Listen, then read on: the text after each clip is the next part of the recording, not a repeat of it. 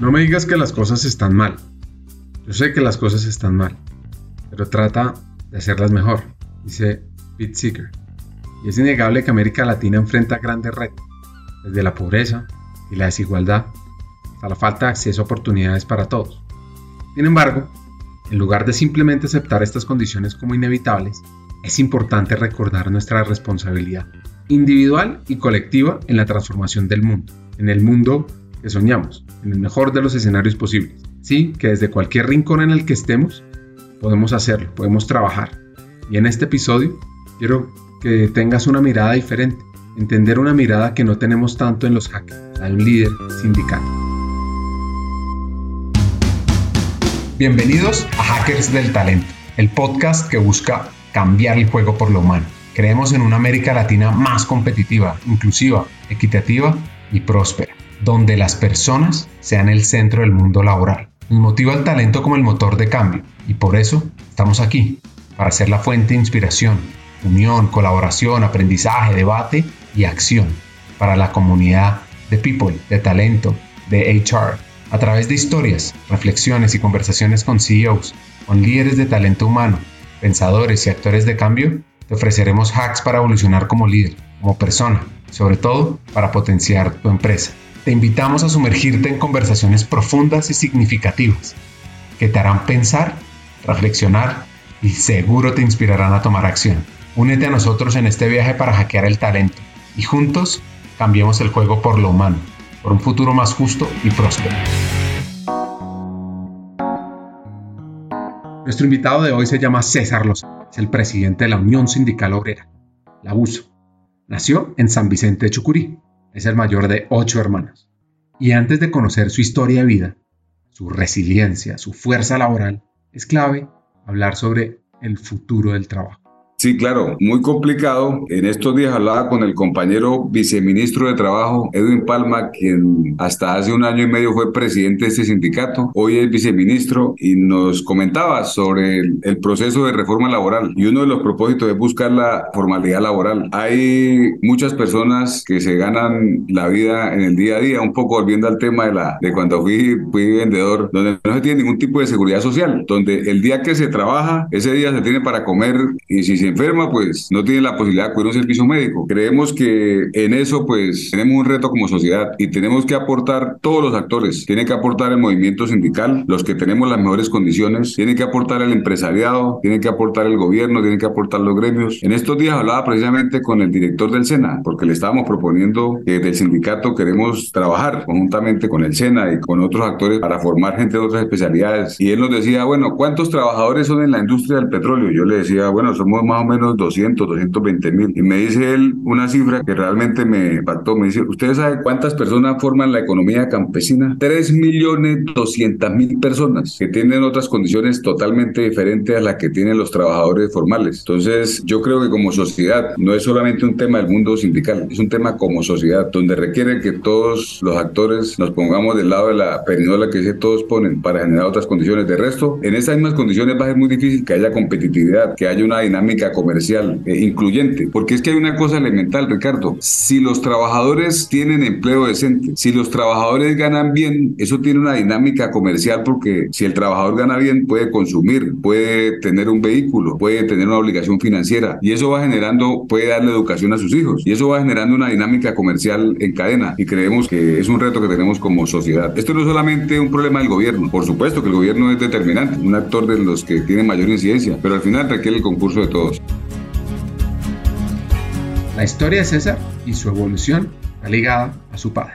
No, mi papá era un agricultor. Mi papá, después que salió del campo, se fue a manejar un, carro, un jeep, un jeep como esos que vemos en, el eje cafetero. En ese momento ese era el medio o los taxis en San Vicente de Chucurí, porque sus vías son destapadas. Y bueno, mi papá se caracterizó pues por manejar jeep toda su vida, después de que salió del campo. Y mi madre, ama de casa.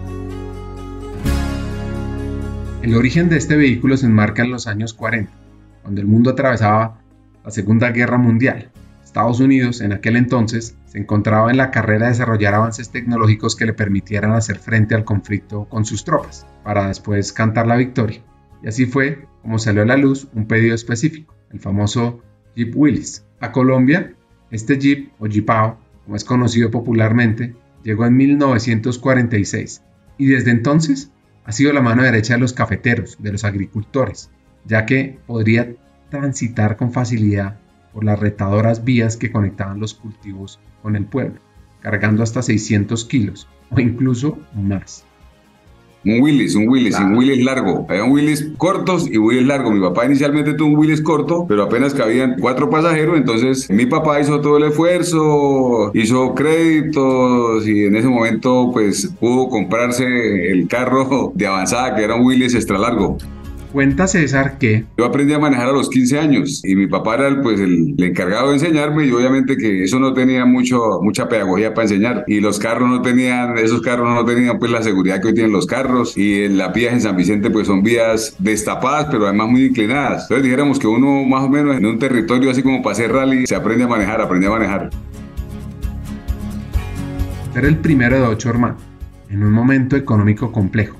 Lo llevó a ser comercial desde muy joven. Bueno, mi familia muy pobre, realmente nos tocaba trabajar. Yo me acuerdo que mi papá cuando yo tenía siete años llegó un día a la casa y me entregó un paquete de chitos, un paquete con una docena de chitos, de bolsitas de chitos, ¿ya? Me dijo, bueno hijo, a vender chitos, hermano. Y me tocó irme pues en los pueblos, en ese momento en San Vicente, como en todos los pueblos, los días de mercado eran los domingos. Y entonces el domingo a vender chitos. Y yo empecé a hacer mi vida como vendedor de chitos, después eh, vendí helados, después vendí lotería, después vendí colombiano, el periódico, después vendí almanaque de la cabaña, vendí lulo, o sea, yo vendí, fui un vendedor pues de fines de semana y entre semana estudiaba. Y cuando ya pues fui ganando un poco la confianza, pude entrar a trabajar en lo que hoy son supermercados, eran tiendas en ese momento grandes que vendían sus productos, sus víveres, sus abarrotes a la gente del campo, entonces empecé a trabajar ahí, ya el empleo era un poco más estable, un poco más formal. Y así pues pude terminar el bachillerato y posteriormente pues ya empezó otro nivel de vida por fuera de Vicente. Por cierto, los productos Jack Snacks abastecieron a las loncheras colombianas por décadas. La compañía Frito-Lay, ese parte de PepsiCo, compró la industria Gran Colombia, que pertenecía al grupo Savoy, dueña de la marca que ofrecía productos como Cheetos, Goodies, Manimoto y Boliqueso. Hoy las tiendas en línea venden las tradicionales colecciones de tazos, donde uno encontraba figuras del Chavo del 8 y muñequitos como Jimán o el Pájaro Loco, que estaban dentro de los paquetes de las golosinas. Volviendo a la historia, imagínense esto, cierren los ojos por un segundo, vuelvan a sus 7 años, pues ahora imagínense a César a los 7 años en la calle vendiendo.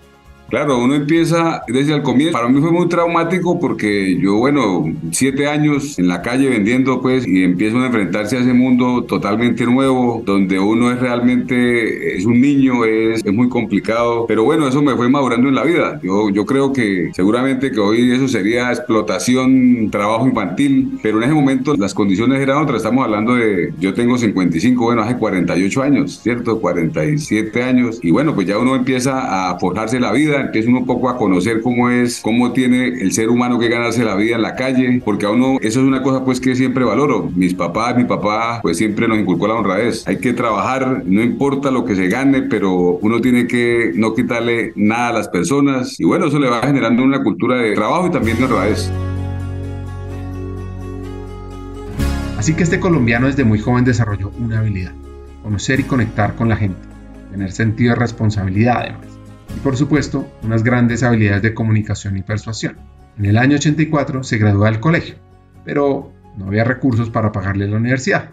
Entonces. Bueno, cuando yo terminé el bachillerato, mi papá me dice: Bueno, hermano, hijo, tiene que ir a prestar servicio porque yo no tengo plata para la libreta. Entonces, bueno, me voy a prestar servicio. Yo tenía como referente que mi papá en su época había prestado servicio. Dije: No, pues yo también voy a prestar servicio, ¿cierto? No sigue un poco. El ejemplo del papá, presté servicio en, la quinta brigada en Bucaramanga. Terminé de prestar servicio en el año 86. Me acuerdo que fue el mundial, de, mundial del 86. Terminé de prestar el servicio militar y me presenté a la universidad. Me presenté a la UIS, a Ingeniería de Petróleos. Y me presenté a al SENA en Barranca Bermeja, porque yo tenía un primo que estudiaba en el SENA con patrocinio de Ecopetrol en ese momento y obviamente que era una condición muy ventajosa porque uno entraba con patrocinio de Ecopetrol, uno entraba a estudiar al SENA en la etapa lectiva y se ganaba la mitad de un salario convencional de Ecopetrol, por supuesto que era una condición totalmente diferente, y cuando entraba uno a hacer el año de práctica ya se ganaba un salario de Ecopetrol, el salario mínimo de Ecopetrol, y pues eso era muy, muy bueno. En la universidad, cuando me presenté a la universidad, no pasé, que en los primeros opcionados me dijeron cuando eso no había ni WhatsApp, ni celular, ni nada, no, tiene que estar preguntando porque generalmente no todos se matriculan, ¿ya? Pero pues yo como entré al SENA, me quedé en el SENA y bueno, ahí empecé a generar otra condición. Cuando terminé mi etapa productiva, yo trabajé en producción, porque aquí en Barranca Bermeja el SENA patrocinaba aprendices para refinería y para producción. Me vinculé en producción, empecé a hacer mi etapa productiva en perforación, en equipos de perforación. Posteriormente pasé a una sección que se llama Workover, terminé mi productiva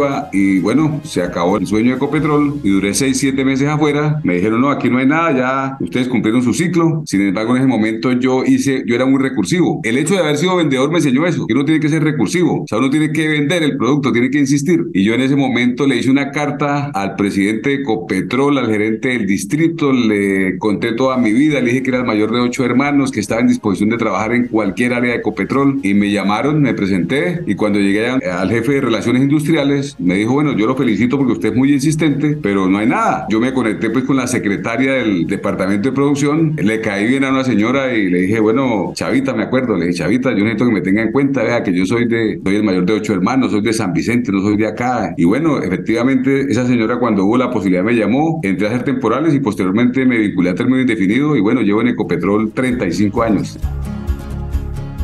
El Servicio Nacional de Aprendizaje, más conocido como el SENA, lo fundaron en 1957 con el objetivo de brindar educación técnica y tecnológica gratuita y de calidad a los jóvenes colombianos. Esta es una de las instituciones más grandes de su tipo en América Latina. Tiene más de 100 centros de formación distribuidos por todo el país. Ha capacitado a más de 45 millones de personas y ha contribuido significativamente al desarrollo social y económico del país, teniendo un gran impacto.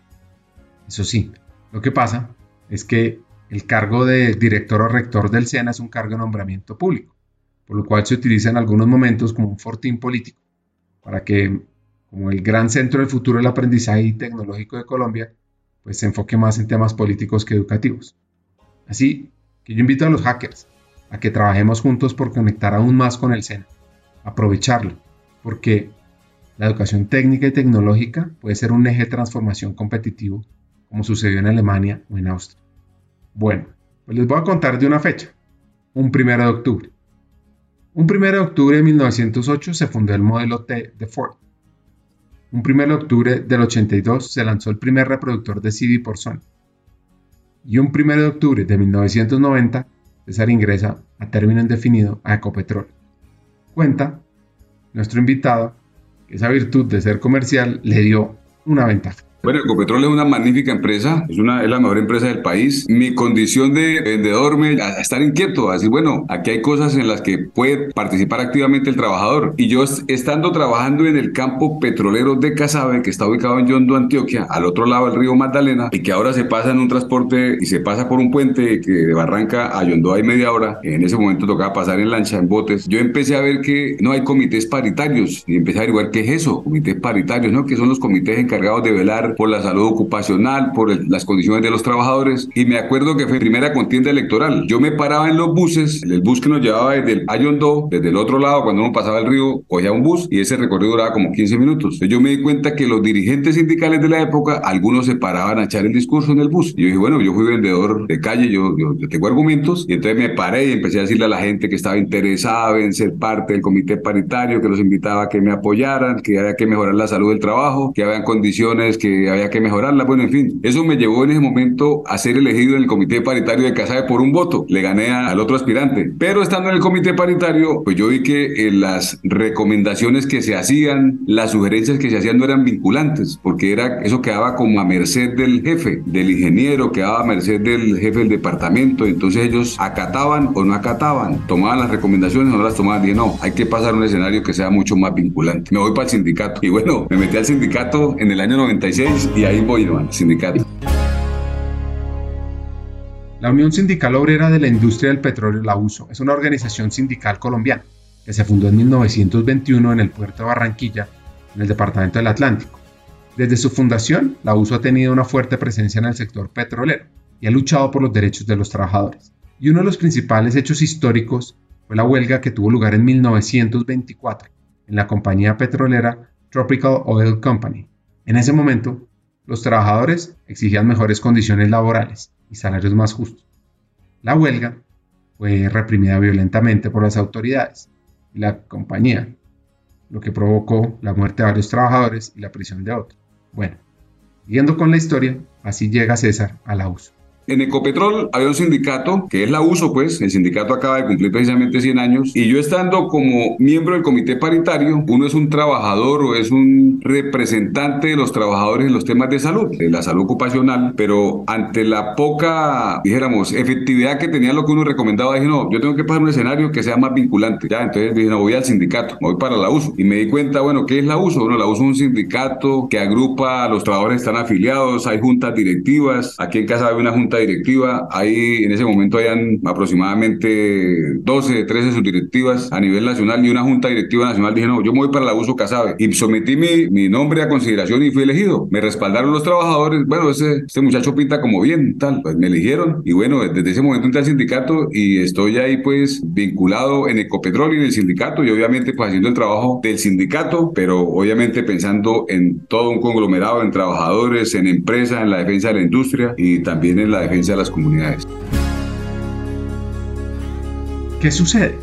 ¿Qué pasa con sus estudios? Yo entro a Ecopetrol cuando quedo vinculado a término indefinido, pues ahí a uno le, cambian las condiciones porque pues obviamente va a tener, tiene unas garantías que uno no tenía, puede tener a sus papás afiliados a un buen sistema de salud, está uno ganando mejor salario y pues en eso vienen también las circunstancias de orden personal, de crecimiento personal. Casi en el 92 mi matrimonio duró muy poco, duró dos años y medio. Yo decido estudiar, o sea, estoy trabajando en Ecopetrol pero tengo la posibilidad de estudiar. Me pongo a estudiar ingeniería de sistemas, me gradué de tecnólogo cuando llevo los siete semestres, voy en el décimo semestre y por amenazas que recibió la subdirectiva en ese momento de Casabe, los dirigentes sindicales, los 10 dirigentes fuimos amenazados, entonces decido salir un tiempo de Barranca y suspendo mi carrera y no me gradué de ingeniero de sistemas, ¿ya? Aunque mi carrera no tiene nada que ver, no tiene nada que ver con el trabajo que yo hacía en Ecopetrol, porque mi trabajo era en los equipos de mantenimiento a los pozos petroleros, pues nada tiene que ver con ingeniería de sistemas, pero bueno, fue un reto que me tracé y bueno, pues no lo pude culminar, me faltó realmente voluntad porque creo que hay cosas en la vida que uno tiene que evaluar que a veces si se le hubiese hecho un poco más de esfuerzo lo hubiese logrado, pero sigo conectado en el sindicato. En la empresa pues soy un operador, soy un obrero de una sección de mantenimiento a los pozos de petróleo, aunque no estoy ejerciendo en la boca del pozo en la operación porque estoy actualmente en el sindicato, sigo íntimamente conectado pues con todo lo que tiene que ver con la labor propia de la industria. Fue unos meses a Bogotá, tiene una nueva familia, una hija, y regresa a Copetrol.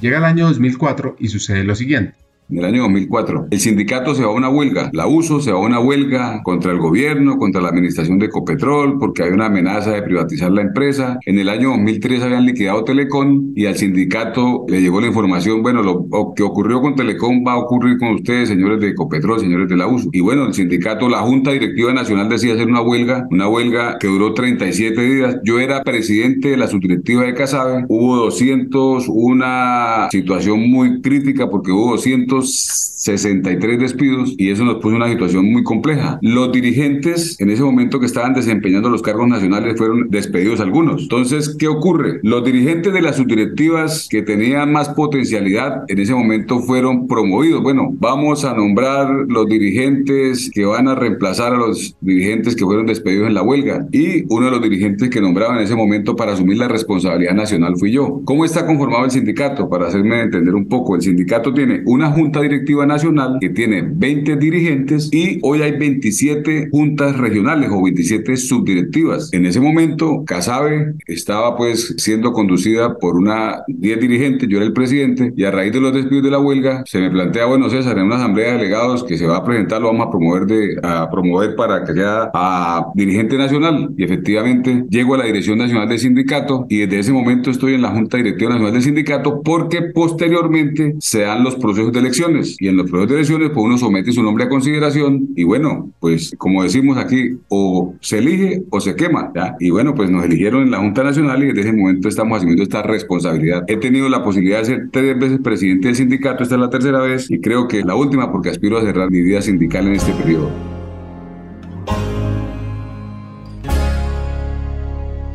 Hoy por hoy está en Bogotá, viajando a las regiones por temas sindicales. Llevo un poco más de cuatro meses como presidente de la USO y antes de hablar sobre el mundo laboral, uno de los temas retadores para los líderes sindicales es la violencia, que puede ser vista como una expresión de la desigualdad, la presión y la injusticia social.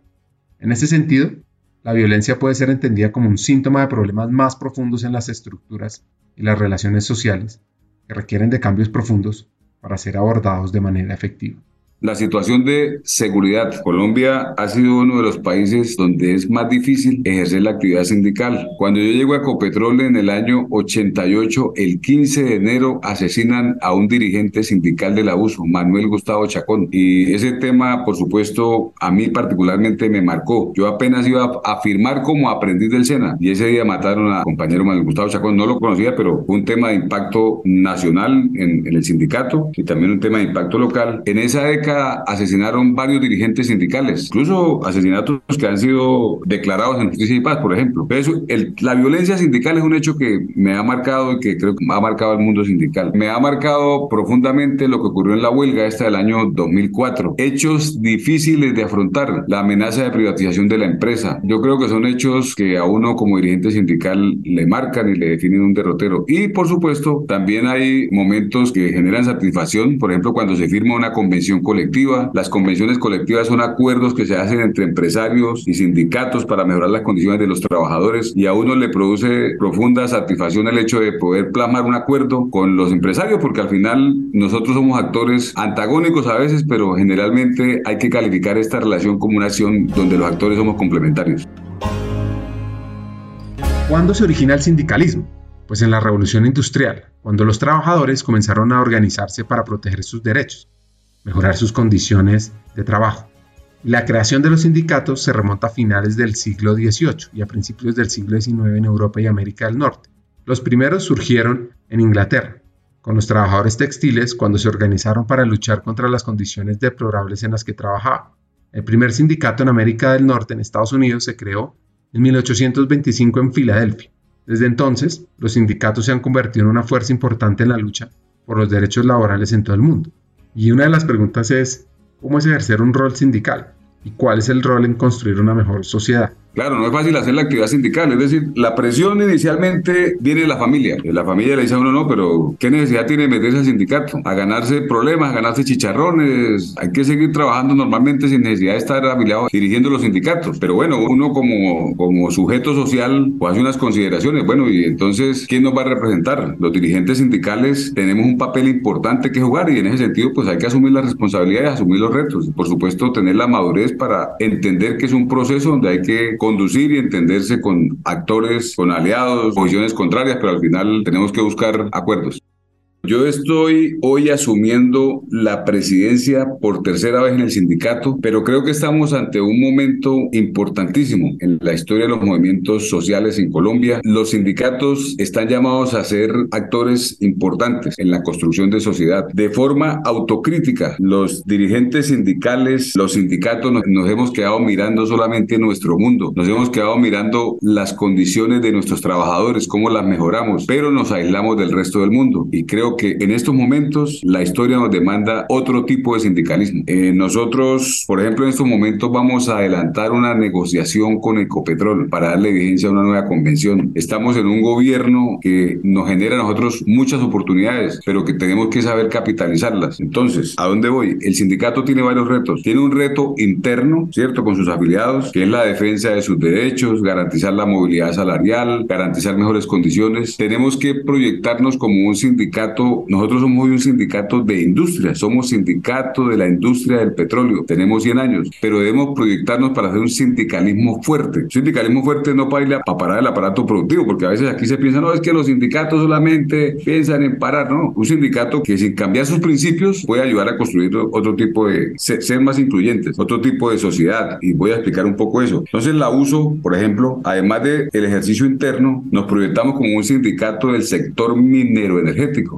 Queremos fusionarnos con el carbón, con la electricidad, con los compañeros de otros sectores para conjumar el sindicato del sector minero energético. Y el sindicato, desde la uso, desde el movimiento sindical, debemos promover la transición energética. Es decir, hay, hay que dejar de depender paulatinamente de los combustibles fósiles, pero ese no es un proceso que puede hacer abruptamente. Entonces, tenemos que entender que en el caso del petróleo debemos conservar la naturaleza, la esencia de nuestra industria, que aporta mucho, y ahora podemos hablar de eso, pero también trabajar simultáneamente en la transición energética, la generación de energías limpias, energías renovables. Eso es importante, pero hay un tema, un tercer elemento que lo quiero referir, al que le tenemos que apuntar en esta coyuntura, y es que la historia del petróleo en Colombia, la industria petrolera en Colombia, tiene 105 años. La industria petrolera nació en 1918, precisamente en Barranca Bermeja. En ese momento, la explotación de petróleo se hacía en la famosa concesión de mares. Lo hacía la empresa Tropical Oil Company. Desde entonces, a la época, si uno suma todos los barriles que le ha aportado esta región al país, nosotros sumamos el centro, Casabe, Cantagallo, Lizama, provincia, hemos aportado más de 3.500 millones de barriles en 105 años. Sin embargo, no va a ver la realidad social de estos territorios. No tenemos agua potable de la mejor calidad, no hay un hospital de cuarto menos de quinto nivel, no hay economías alternativas, es decir, todo gira en torno a la industria. Entonces nosotros consideramos que el sindicato tiene que tratar de cambiar esa condición y bueno, creemos que es necesario promover el desarrollo de competencias laborales en otros sectores de acuerdo a las potencialidades de los territorios. Entonces, si un territorio tiene potencialidad agrícola, ¿cierto? Entonces, bueno, ¿cómo preparamos técnicos precisamente para que la economía se dinamice? Porque todos no podemos depender del petróleo. En síntesis, son tres grandes retos, Ricardo. Uno, el tema interno, o sea, el, desarrollo de la actividad sindical con sus afiliados. Dos, la proyección del sindicato para hacer del sector minero energético con la temática que hay que desarrollar. Y tres, un sindicato que se vuelva más vinculante con el tema social. Hagamos una pausa. Como sabes, en Hackers del Talento estamos en una misión, cambiar el mundo laboral por uno más humano, inclusivo y próspero. Sabemos que no podemos hacerlo solos, necesitamos tu ayuda. Te invitamos a compartir este episodio con esa persona especial que está buscando crecer en su carrera o mejorar su empresa. Juntos podemos inspirar a más talentos a sumarse a este movimiento. Queremos que te unas a nuestra comunidad, suscribiéndote al podcast, recibiendo las noticias en nuestra página de LinkedIn o averiguando más en hackersdeltalento.com. No te pierdas la oportunidad de ser parte de algo grande, de marcar la diferencia en el mundo laboral y de transformar la vida de miles de personas, porque juntos podemos hacerlo posible. Nosotros ya estamos aquí, dando el primer paso. ¿Y tú? ¿Te unes a nuestra misión de cambiar el mundo laboral por uno más humano? Hagámoslo juntos. Sigamos con el episodio. ¿De qué depende la fortaleza de un sindicato? Bueno, lo primero que hay, que dejar claro es que para que un sindicato sea incidente debe ser fuerte. Y los sindicatos fuertes son los que tienen afiliados, muchos afiliados. La US hoy tiene 25 mil afiliados. Ese pico varía porque depende de los proyectos que se estén dando. Se vincula más trabajadores a una reparación, a un montaje, a un proyecto y se afilian al sindicato, pero cuando el proyecto termina, pues de igual forma baja el número de afiliados. La tasa de sindicalización en Colombia es aproximadamente del 5% en términos generales. En la uso, en la industria hay aproximadamente 200 mil trabajadores y tenemos 180 mil, 200 mil y tenemos 25 mil afiliados. Entonces, dijéramos que la tasa de sindicalización en la industria es un poco más alta que la tasa normal de sindicalización. Entonces, nosotros qué consideramos? El sindicato tiene que ser fuerte, tiene que ser robusto para poder desarrollar su agenda. Porque si el sindicalismo no es fuerte, pues no es escuchado. Ahora, el sindicato fuerte, ¿qué puede hacer? Pues sí, un sindicalismo fuerte, si va a hacer una actividad, una tarea, como lo llamamos nosotros, un paro, un mitin, una huelga, pues es un sindicato fuerte. Pero aquí hay una cosa importantísima que se debe entender. Hay que quitar el estigma que hay contra las organizaciones sindicales. No, es que ser sindicalista o ser de un sindicato es sinónimo de acabose de empresa. No, el sindicato fuerte también puede ser propositivo. Ahora, el conflicto, el paro, ¿para qué se da? El paro es un fin o es un medio. Entonces, es un medio para generar unas condiciones que permita con el diálogo finalmente construir una propuesta. Entonces, si uno se puede anticipar mediante el diálogo social, pues perfecto, porque evitamos un conflicto. Al final nos interesa eso, nos interesa que al empresariado le vaya bien, porque si a él le va bien, pues también nos va bien a nosotros. Entonces, creemos que este es un tema donde se requiere la complementación de los actores. La tasa de empleo informal en Colombia es del 58%, similar a México, mientras que Perú es 67% y Chile solo, entre paréntesis, entre, ah, perdón. La tasa de empleo informal en Colombia es del 58%, similar a México, Perú 67% y Chile solo, entre comillas, 28%. Si queremos prosperar como sociedad, queremos reducir la pobreza, ser más competitivos como latinos, debemos crear nuevas políticas que fomenten un empleo de calidad, para que las empresas vean muy interesante contratar, contratar al talento, desde cómo establecemos incentivos fiscales a la contratación, cómo podemos crear modelos de contratación por horas que incluya todos los parafiscales de forma proporcional, pensar en programas de capacitación al talento actual y al futuro masivos, incentivar la conexión universidad, instituto técnico con empresas, simplificar el proceso de formalización, programas que fomenten el primer empleo, programas que impulsen la transición a lo formal. Bueno, en el caso del abuso, en el caso del sector del petróleo, el reto es mayor.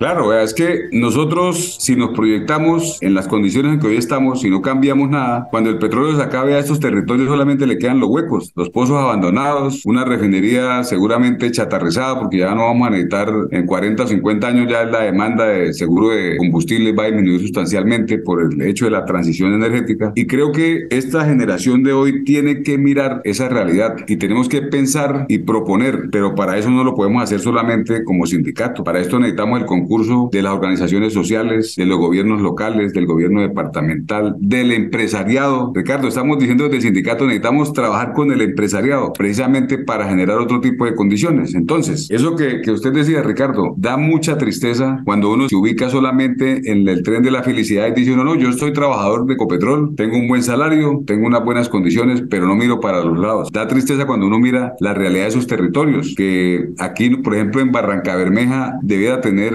industria. Deberíamos tener un sector industrializado. Aquí no hay nada. Aquí no se produce ni una vela. Entonces, nosotros creemos que es, llegó el momento en el que con el concurso de todos los actores podamos generar unas condiciones diferentes. No va a ser una transformación de la noche a la mañana, pero por ejemplo, vamos a ubicar aquí en Barranca Bermeja, que tiene una potencialidad, por ejemplo, piscícola. ¿Qué tal que aquí con el concurso de todos los actores se formaran tecnólogos piscícolas o tecnólogos agrícolas? Todos los territorios, hay una paradoja, todos los territorios impactados por la explotación petrolera tienen condiciones sociales que no son las mejores, no corresponden a la riqueza que se aporta. Entonces, si uno mira, por ejemplo, el Catatumbo, ¿qué es el Catatumbo? Una zona que a pesar de haber aportado tanto petróleo, la situación social es muy compleja, mucha violencia, no hay economías alternativas, hay economías ilegales, ¿cierto? Y de eso no tienen la culpa los ciudadanos, los habitantes, la sociedad, porque eso es lo que se ha generado. Entonces, creemos que desde los sindicatos podemos ser incidentes en la construcción de paz, así se construye paz territorial. Nosotros tenemos ubicadas zonas, por ejemplo, en, la costa caribe, donde ahí está la segunda refinería más grande del país, donde hay instalaciones de Ecopetrol, donde hay empresariado vinculado con la industria de los hidrocarburos, en el Magdalena Medio, en Catatumbo, en el Piedemonte, Llanero, en Villavicencio, en Rubiales. Creemos que esas zonas son zonas en las que si hacemos un ejercicio conjunto podemos generar el desarrollo de economías alternativas para cuando no se tenga el petróleo, la gente tenga otra forma de vivir dignamente. ¿Cómo no hablar sobre el futuro del trabajo?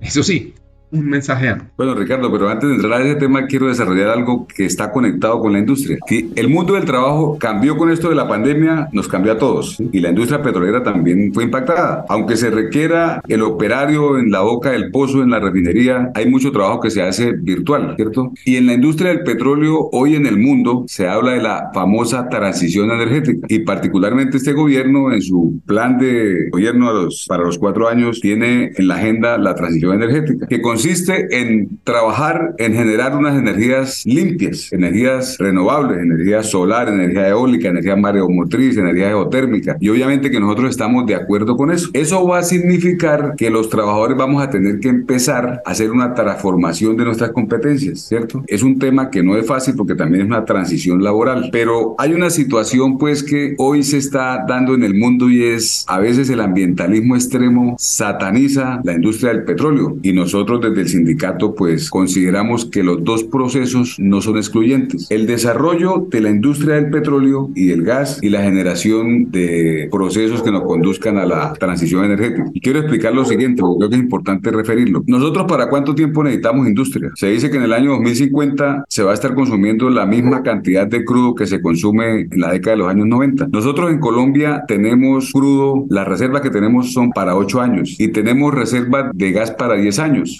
necesitamos encontrar más petróleo y más gas. En Colombia, el 85% del combustible que consumimos lo producimos en la refinería de Barranca Bermeja y en la refinería de Cartagena. 100% del diésel que se consume en Colombia lo producimos en el país. En Colombia, 10 millones y medio de hogares cocinan con gas natural. 3 millones y medio de hogares con gas de cilindro. El 65% de la industria utiliza el gas. Ese gas lo producimos en el país. Si hay que importarlo, si no encontramos más gas, ojo con esto Ricardo, si no encontramos gas, vamos a tener que pagar tarifas por importación cinco veces superior. Entonces un cilindro de gas que hoy vale 80 mil va a valer 400 mil. La pregunta es, ¿la gente va a dejar de comprar el cilindro? Seguramente, pero no se va a morir de hambre. La gente va a cocinar con leña. Entonces necesitamos entender que la industria del petróleo y el gas hay que preservarla, hay que mantenerla, hay que ir aminorando su consumo lentamente, pero paralelamente trabajar en el proceso proceso de transición energética, ¿cierto? En la generación de nuevas energías. Una transición vale muchísimo dinero. Por ejemplo, cambiar todo el parque automotor en Colombia para volvernos netamente ciudadanos con un parque automotor de eléctrico, por ejemplo. Eso vale muchísimo dinero y eso va a demorar años. Entonces, nosotros consideramos que es importante mantener la industria del petróleo y el gas y trabajar paralelamente en la transición energética. Ahora, eso va a implicar cambios, llegando a la pregunta, conectando los cambios, mundo del trabajo. Hay que generar nuevas competencias y consideramos que con institutos como el SENA, con la academia, podemos trabajar conjuntamente en eso. Nosotros entendemos pues que el mundo del trabajo, además de la misma dinámica de las actividades que se requieren nuevas, hace que se tengan que cambiar las competencias, pues también hay circunstancias que nosotros consideramos son favorables hoy. Por ejemplo, la jornada laboral en Colombia va a pasar de 48 a 42 horas. Para eso hay un tiempo. Eso va a generar nuevos empleos y necesitamos dinamizar la economía y a eso le apunta la organización sindical. Y por supuesto, entender que ya la tecnología ha llegado a todas partes, la industria del petróleo no escapa a eso y esas competencias de esos nuevos perfiles pues tenemos que formarlos conjuntamente con la participación de la academia, del empresariado y del gobierno.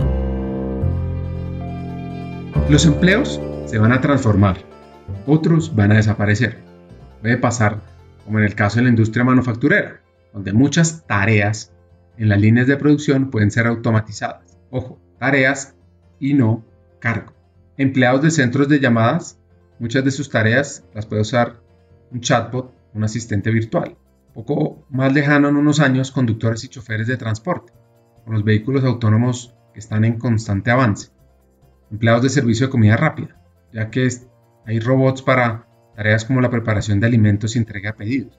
Las personas que están en los bancos, los cajeros y otros empleados de tiendas minoristas, porque muchas compras ahora se realizan en línea y las tiendas utilizan una tecnología de autoservicio. ¿Cómo lo ves, César? Es la pregunta.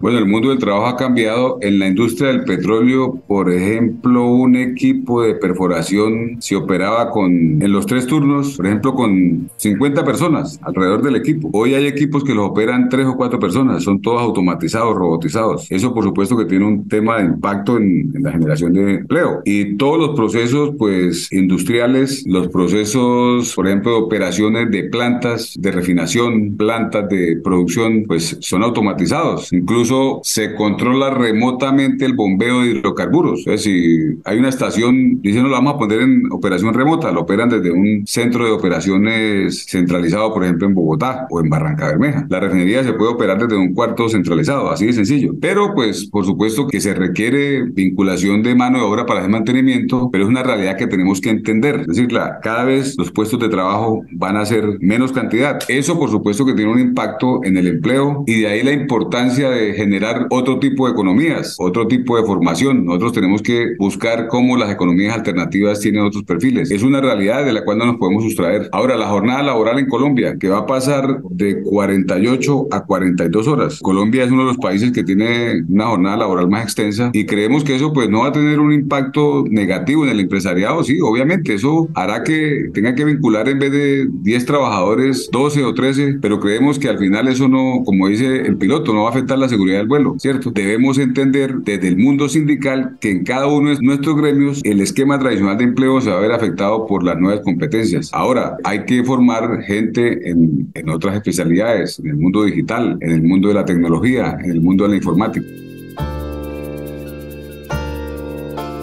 Hablemos sobre la razón de ser de un sindicato.